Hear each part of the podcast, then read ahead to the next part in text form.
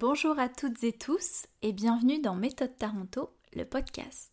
Des chroniques et des entretiens, de la culture et des bouts de chemin, du savoir et de l'inspiration pour toujours plus de motivation. Aujourd'hui, nous allons parler de la pole dance.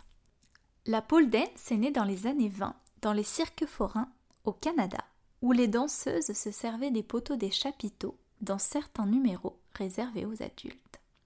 Puis dans les années 60, la discipline a évolué dans les clubs de striptease avec l'arrivée du burlesque et de l'effeuillage.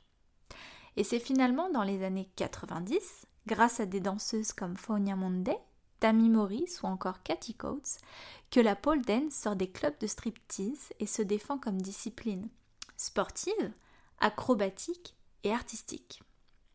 Depuis, la pole dance a fait son chemin au gré de ses praticiens acharnés et passionnés.